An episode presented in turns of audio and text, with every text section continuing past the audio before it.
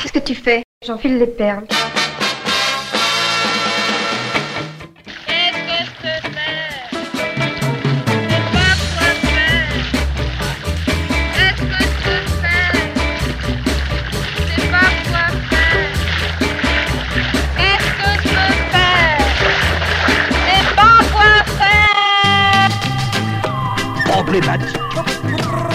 Aujourd'hui, la femme, elle a envie, par exemple, moi, la seule possibilité que j'aurais de pas être artiste, c'est d'être enceinte tous les neuf mois. Le premier qui voulut éclore, il sortit, il sortit ceci. Oh, il était raté. Bonjour à toutes et à tous. Bienvenue dans la saison 2 d'Éclore, le podcast de la création artistique. Aujourd'hui, nous allons à la rencontre de Marien Tillet, metteur en scène, comédien, conteur, qui nous emmène dans son monde fiction. Détour dans l'exploration de l'étrange, du fantastique, dans sa fiction augmentée, pour mieux comprendre le processus de création de ses spectacles. Récit au cœur d'une émotion populaire, la peur. Nous l'avons suivi jouer Pex, parcours embûché de la création d'un spectacle dont les représentations se jouent dans les lycées. À l'attaque de nos sens, distordons notre imaginaire pour nous donner ce frisson qui conduit nos oreilles à nous demander si tout cela est bien réel.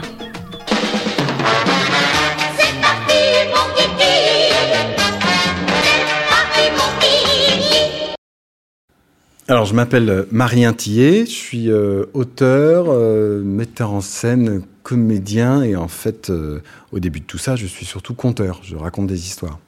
Donc j'ai fondé une compagnie qui s'appelle Le Cri de l'Armoire, où on est assez sur l'esthétique de, de, de, la chose du fantastique, c'est-à-dire de l'irruption dans le réel de quelque chose d'étrange, euh, avec euh, cette idée qu'on ne fait pas de réalité augmentée, on fait de la fiction augmentée. On aime bien se définir comme ça, c'est-à-dire que euh, ce qui se passe au plateau, la fiction du plateau, vient contaminer le réel euh, des spectateurs.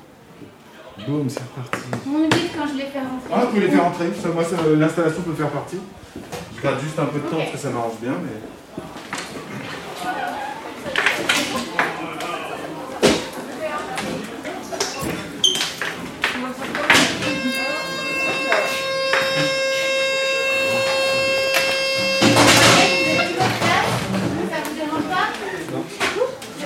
Alors, PEX, donc PEX, c'est parcours embûché de la création d'un spectacle. Euh, c'est une idée qu'on a depuis pas mal d'années et qui a commencé à se concrétiser il y a à peu près deux ans, mais on l'a depuis pas mal d'années. C'est suite à un spectacle qu'on faisait en salle de classe qui s'appelait Ailleurs, qui était un récit de la disparition énigmatique euh, de 30 adolescents, qui était euh, génial à faire, mais très lourd à, mettre en place dans les collèges et les lycées, parce qu'on banalisait trois salles, etc. etc. C'était très compliqué. Euh, et à la suite de cette expérience-là, moi qui aimais, en plus de travailler au plateau, qui aimais aller en salle de classe pour faire ailleurs, en particulier pour les dix premières minutes où je m'adressais vraiment à eux, je les regardais droit dans les yeux et je leur racontais une histoire avec zéro moyen, juste les néons et le tableau, je me suis dit, il faut, faut que je refasse cette expérience-là de manière plus légère, plus légère, donc euh, euh, avec l'idée de je rentre en salle de classe à la sonnerie et je repars à la sonnerie 55 minutes plus tard. Et tout ce que j'amène tient dans un sac à dos. Euh, et c'est vraiment très très léger. Ça, ça, ce sera l'architecture, ce sera vraiment le récit que je leur fais. Et pas, pas la scéno, pas le son, mais vraiment le récit que j'en fais. C'est ça l'idée. Et du coup, bah, je vais profiter de ces 55 minutes pour essayer de vous expliquer comment, aujourd'hui en France, on peut écrire, créer un spectacle, et surtout où est-ce qu'on va le jouer? Parce que si tu écris un spectacle dans ton coin, mais que tu n'as pas un, un théâtre pour jouer, bah, en fait, ton spectacle il va pas exister. Voilà, donc je vais essayer de vous expliquer un petit peu ça. Euh, alors, je vais vous amener des petits outils dont je me sers moi pour, euh, pour écrire des spectacles. Donc, je fais le premier truc que je fais, c'est ce qu'on appelle un line check. C'est que je vérifie que tout va bien. Euh. Ce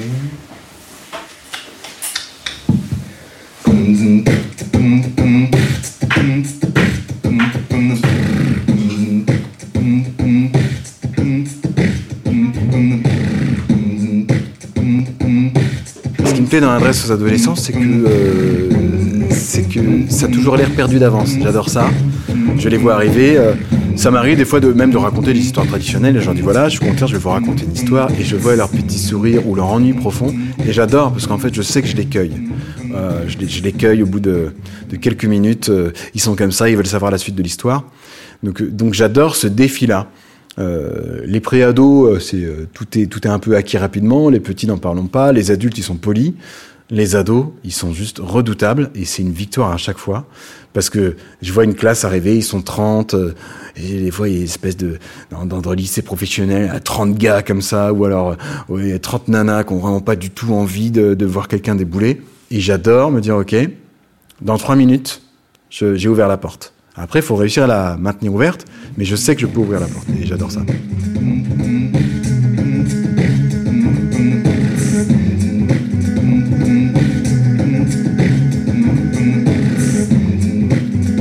Voilà, ça c'est juste pour, euh, pour voir que tout fonctionne. En général, euh, quand je suis tout seul chez moi, je fais semblant de chanter en anglais. Comme euh, votre professeur est géo, bah du coup j'ai pas la pression, je vais le faire. Until late, so smart, down the read of all the breeze. Sound of rocks, I don't do the light of the suit, so so so from the street to bound to the right. Da da da da bum bum bum bum bum, just down down the phone to them to the right.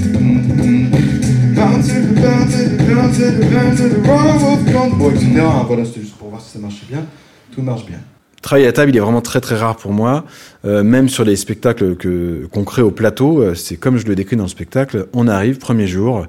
euh, le scénographe avec qui on travaille, la, première fois qu'il a travaillé avec moi, il dit mais et alors le, texte et ça parle de quoi? Je dis bah je sais pas. Hein. Je lui dis ça parle de ça parle de sommeil paradoxal, de rêve lucide, voilà, mais j'en ai pas beaucoup plus. donc on va commencer à brancher des lumières, on branche des micros. Je travaille beaucoup avec la loupe, donc je produis mon propre son. Ça c'est vraiment quelque chose d'important pour moi dans le dans le théâtre vivant, c'est que la musique elle soit vivante, que ce soit pas préenregistré, que ce soit pas une bande son. Donc je produis du son, c'est très organique, ça vient de moi, ça vient des instruments que j'apporte des fois, et je me lance dans une improvisation. Et on en discute avec l'équipe et on avance, on avance, on avance. Souvent les premières improvisations n'apparaissent pas du tout dans le dans le spectacle final, mais c'est vraiment c'est le socle sur lequel on s'appuie. Et la troisième manière de faire du théâtre, c'est par exemple la mienne, et c'est moins facile. Parce que moi, je, suis auteur, donc j'écris des pièces, mais je ne sais pas me mettre derrière un ordinateur ou prendre un carnet, écrire plein de trucs, ça je ne sais pas faire. Si tu me demandes d'écrire quelque chose, j'y arrive pas, ça bloque. Moi, je veux répéter dans les conditions et improviser, et ensuite écrire le spectacle. Ce qui fait que, pour moi, le texte, il arrive ici, le jour de la première. C'est tout ce temps-là, ainsi que les répétitions, permettent d'arriver au jour de la première où le texte existe et encore il va beaucoup évoluer. D'accord? Ça veut dire que quand moi je dis au Théâtre du Noir, oui, j'ai envie de faire un spectacle, par exemple dans une salle de classe euh, auprès de lycéens, parce que je trouve qu'ils vont pas assez au théâtre, ils n'ont pas beaucoup l'occasion, le Théâtre du Noir, il va, il va dire, comme beaucoup de théâtres, c'est quoi le texte? Et je vais dire, bah, il n'y en a pas. Tout ce que je dis dans le spectacle est pratiquement vrai. Euh, là, il y a trois jours, pendant que je répétais, euh, euh, j'ai vraiment reçu un texto euh, de Camille, la chargée de diffusion, et, le texto, et c'était vraiment du vernaculaire, quoi. C'est-à-dire, euh, c'est vraiment, ah, il faut que tu me dises pour Saint-Lô si on fait le 16 ou le 17 ou si on annule le machin. Et en fait, tout le texto était un exemple du spectacle. J'ai failli le mettre dedans. Tout ça pour dire que la situation du spectacle est réelle, au sens où, moi, en tant que compagnie de théâtre qui est repérée, on a des aides, il y a des théâtres qui nous connaissent, etc. Eh ben, les gens ont beau être convaincus par les spectacles, quand on repart sur la question de la production, on est toujours confronté, sauf à deux, trois, quatre qui nous font confiance, mais comme ça, qui sont solides et qui font que notre compagnie existe, sinon elle n'existerait pas, on est toujours confronté à on attend de voir le texte. Oui, c'est ça le déclencheur, je me souviens maintenant. C'est que quand on fait des bords plateaux, moi j'adore faire des bords plateaux après le spectacle, en fait, on a un écueil de 7-8 questions qui ne servent à rien. Euh, adulte ado, hein, ça n'a pas d'importance. Euh, ah oui, ça vous, est-ce que ça vous a mis combien de temps à apprendre par cœur? Est-ce que vous avez une chaîne YouTube? Euh, euh, Vous avez mis combien de temps à faire le spectacle? Et en fait, on perd 20 minutes du bord plateau à répondre à des questions qui, c'est pas qu'elles sont pas intéressantes, c'est qu'elles pourraient être désamorcées avant. Et moi, je m'étais dit, texte, ce sera un spectacle où, à la fin, si on a un temps d'échange avec les lycéens ou les collégiens, eh ben, toutes les questions qui sont pas intéressantes, je les ai expédiées. J'ai parlé des différents métiers du théâtre, j'ai donné la, temporalité de la création, j'ai dit comment j'écrivais, j'ai dit comment j'étais pas par cœur, j'ai dit comment bla bla bla bla. Et du coup, on peut rentrer dans la dramaturgie et, dans le fond. C'était ça l'idée de base. oui, oui, oui, oui, c'est de l'autofiction. Mais sauf que j'essaye de tordre un peu l'espace-temps. J'essaye de faire une écriture du réel euh, où la fiction, elle devient le réel. C'est vraiment ce que j'essaye de faire.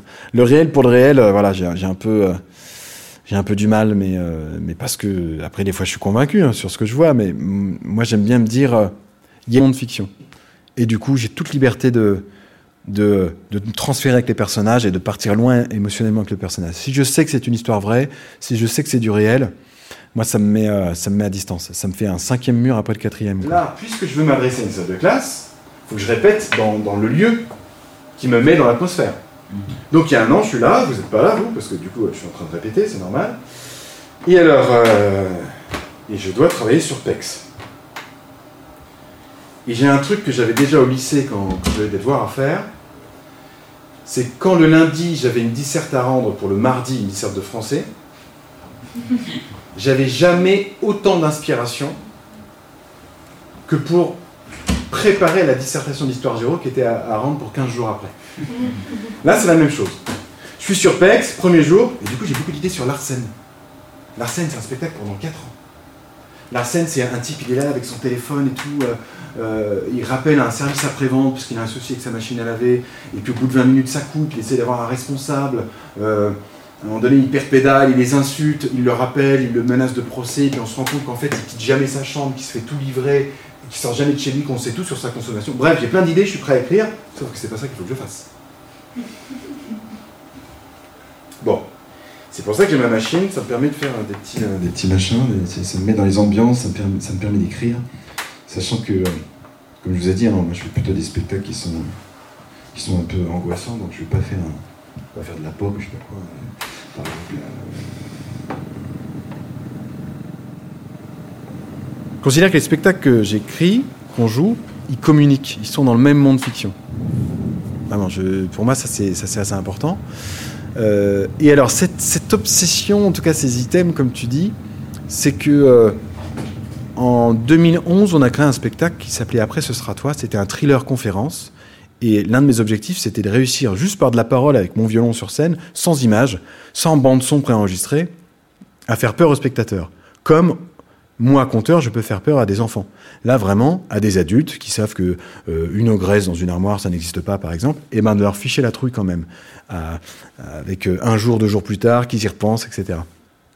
Et on s'est rendu compte que personne, mais personne, il n'y avait pas de compagnie qui travaillait sur l'émotion de la peur au théâtre, alors que c'est une émotion qui existe dans la littérature, à fond, euh, dans la peinture, dans la musique, dans le cinéma. Il y a de la peur partout, sauf au théâtre. À, cette époque-là, ça n'intéressait personne. Là, ça commence à intéresser un peu plus de gens. On, fait de plus en plus de théâtre de genre.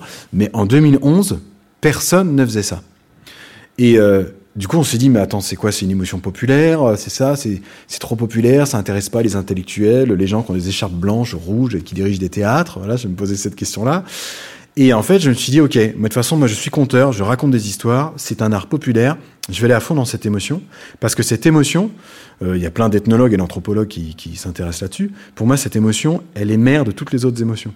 C'est-à-dire que si tu veux faire peur à un spectateur, c'est pas juste de brancher des trucs et de montrer des images effrayantes, si tu veux lui faire peur, il faut que les personnages euh, qui sont dans l'histoire fasse ressentir avant, au préalable, des émotions au spectateur. Il faut qu'il y ait de l'amour, il faut qu'il y ait de l'amitié, il faut qu'il y ait de la joie, il faut, faut qu'il y ait de la tristesse, il faut qu'il y ait tout ça. Quand il y a des émotions, quand on est investi dans un personnage euh, qui est sur scène, à ce moment-là, on peut commencer à avoir peur pour lui. Donc c'est une sorte de, c'est hyper difficile d'atteindre de la peur juste par des mots, parce que les gens se font, euh, c'est eux les réalisateurs, hein, c'est eux qui se font le film d'une histoire que toi tu ne fais que raconter. Euh, et en même temps, ça ne peut se passer que si tu as mis les gens dans une émotion, dans d'autres émotions, qui permettent à la peur euh, de survenir. Elle s'appelle Marie. Elle est écrivaine. Je l'appelle Marie parce que moi je m'appelle Marien, donc euh, ça va être facile à retenir. Donc Marie est écrivaine. Elle, euh, elle est en panne d'inspiration. Elle, ne trouve plus, elle, ne trouve plus les histoires, elle ne trouve plus les personnages. C'est certainement à cause du contexte actuel où elle ne rencontre plus personne, où elle porte un masque toute la journée. Euh, elle n'aurait que des histoires à, raconter que sur ses mains qu'elle lave 40 fois par jour. Et en fait, elle se dit qu'il faut qu'elle parte de la ville. Ouais, il faut partir de la ville. Elle voudrait louer une petite maison près d'une forêt, une forêt, un, lac, quelque chose. Et quand elle regarde sur les, sur les annonces, quand on a une maison près d'une forêt, en général, c'est une très grande maison, c'est un manoir et c'est très très cher et elle n'a pas les moyens. Donc elle laisse, elle laisse une annonce comme demandeuse finalement. Et quelques jours plus tard, elle reçoit un mail d'un propriétaire qui lui dit qu'il doit partir pour des affaires et qu'il est prêt à lui laisser la maison gratuitement. À condition qu'elle arrose les plantes et qu'elle nourrisse les chats.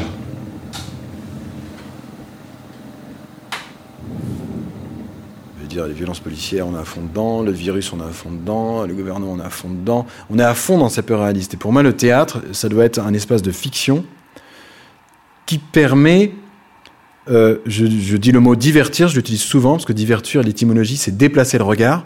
Et pour moi, c'est ça, tu mets un filtre, tu mets une métaphore, tu mets un méta, qui permet de se retrouver dans des situations réalistes, mais via une situation de fiction. Donc ma peur de la page blanche, euh, j'en parle, mais pour moi, c'est c'est pas celle-là que je veux, convoquer. Par contre, la peur de la folie, c'est-à-dire la peur de l'anéantissement psychologique dû à une peur de la page blanche et de la question de l'espace-temps. Êtes-vous vraiment à l'endroit où vous pensez être? Euh, Ceci est-il un rêve? Qu'est-ce qui nous prouve que c'est la réalité? Ces choses-là, oui, ça m'intéresse. Dès que ça commence à, bidouiller un peu les sens des gens et que ça remet en question euh, leur réalité, là oui. C'est vraiment pour moi, c'est la question de la réalité. Tous les spectacles que j'écris mettent en jeu la réalité d'un personnage. Et cette réalité, qu'on soit saint d'esprit ou fou, et qui définit qu'on est fou, elle est juste, euh, elle est juste, euh, elle est indiscutable. Tu, tu peux pas euh, convaincre quelqu'un qui voit des éléphants roses que les éléphants roses ne sont pas là, puisqu'il les voit. On était où? Marie a quitté la ville. Ah, elle a quitté la ville. Ça y est, elle est au manoir Bon, on va dire ça. Ça fait 5 jours qu'elle est au manoir. Un, deux, cinq jours qu'elle est au manoir? Cinq jours qu'elle est au manoir?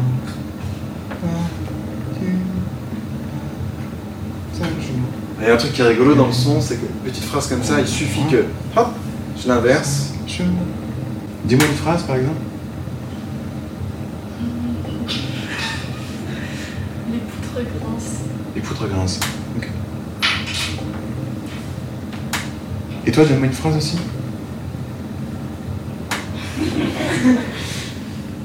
Je sais pas. Je sais pas, c'est bien ça. Les poutres grincent. Je sais pas. Je sais pas, les poutres grincent. Les poutres, je sais pas, grincent. Mais je grince, poutres, c'est pas. Les poutres. Je disais, hop, regardez, j'ai juste inversé la phrase. Mais Ça, c'est J'aime bien, ça met une tension, quoi. J'aime bien le côté, euh, pour le coup, euh, du réel, de euh, c'est pas faux tout ça en fait.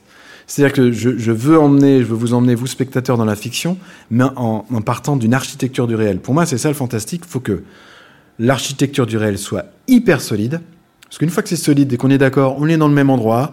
euh, voilà, on est là, je suis là, t'as vu, je te mens pas, je te regarde, je te parle. Et à partir de, de ce moment-là, quand va y avoir une petite friction avec la réalité, elle va être très très forte parce qu'on est dans la réalité.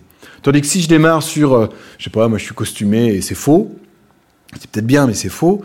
euh, si du fantastique apparaît, il va menacer le personnage du fantastique, il va pas menacer le réel. Donc, donc voilà. Bon, alors, sur ce que vous avez vu là de PEX, vous vous diriez c'est quoi la note d'intention? Aidez-moi. Ne lâchez pas, hein Ça vous dit quoi? Ça vous fait quoi? Des frissons. Des frissons? T'as des frissons déjà? Ouais.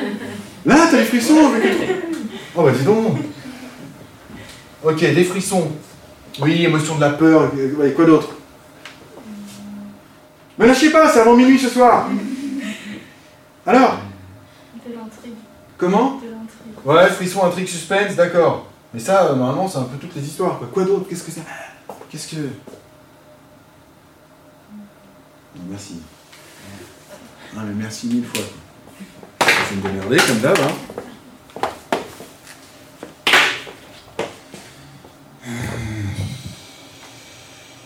vais me faire une petite ambiance. Sinon, ça va m'aider? Sinon, je vais pas y arriver, quoi. Pex, non, non. Pex.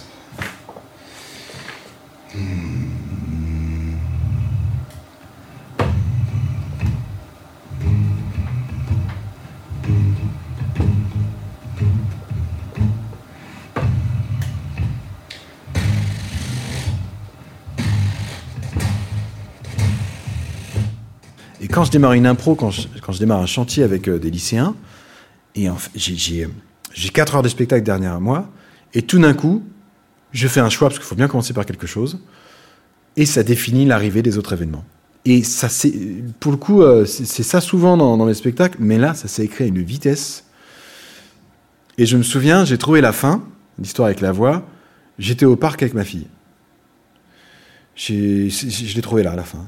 On était en train de jouer, euh, hop, j'ai poussé, balançoire, et tout d'un coup, pouf, le flash. Et c'est comme ça que j'écris. C'est vertigineux parce que les équipes avec qui je suis, bon, maintenant elles me connaissent, mais on se demande toujours si je vais réussir à la fin. L'un des spectacles euh, hantés précédents, la paradoxale, sur le, c'est un thriller scientifique sur des essais de médicaments sur les rêveurs lucides. Euh, allez, cinq jours avant la première, on avait un trou entre tout le récit et la fin. Il y avait 10 minutes et, rien ne connectait tout le récit à la fin.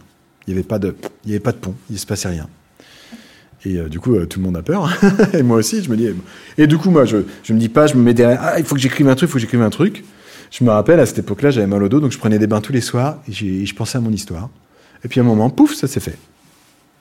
C'est vertigineux, mais, mais j'ai la sensation que du coup, ça n'est pas quelque chose d'intelligent et de malin, même si ça peut paraître malin, c'est quelque chose qui est vraiment venu de, voilà, je suis une éponge, je suis une éponge, je suis une éponge, et tout d'un coup, il y a quelque chose qui sort et la solution, elle arrive.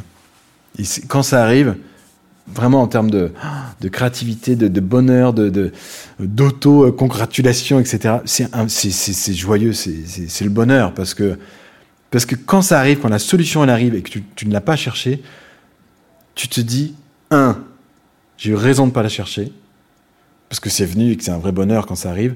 Deux, si j'avais cherché une réponse, j'aurais trouvé une réponse, mais elle aurait été beaucoup moins bien que celle que je n'ai pas cherchée. On va faire un truc à l'américaine, ça c'est bien porteur. Un truc euh, irlando-écosso-américain. Amazing grace, how sweet the sound that saved a wretch like me. I once was lost, but now I'm found. Was blind, but now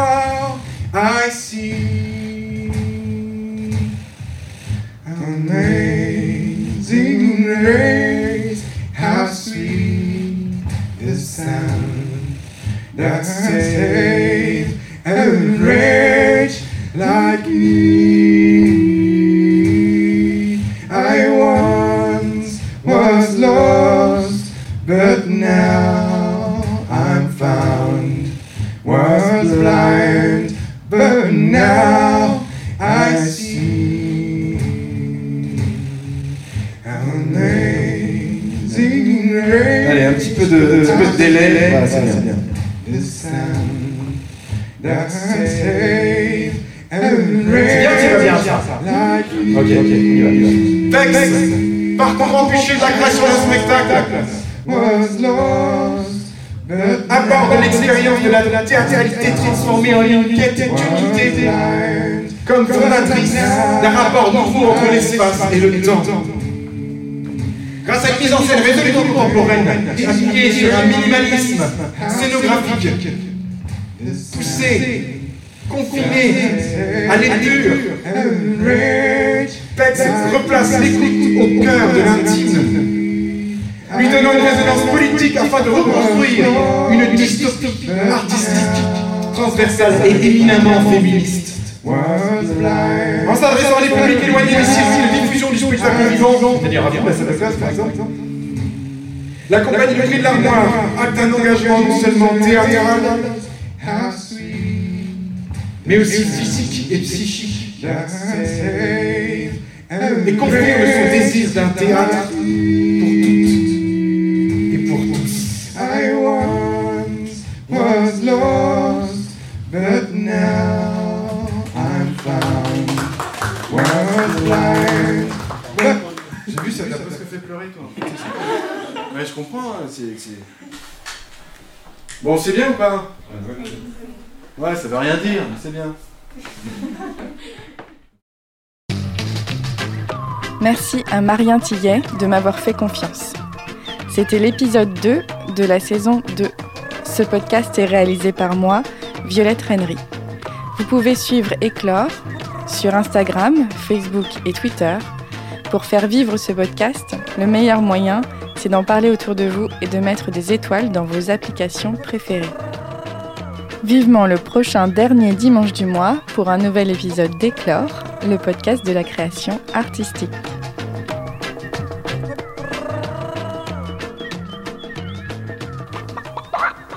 Si telle était la façon désinvolte dont les Shadok définissaient leurs œufs, il faut avouer que les œufs le leur rendaient bien et n'en faisaient le plus souvent qu'à leur tête.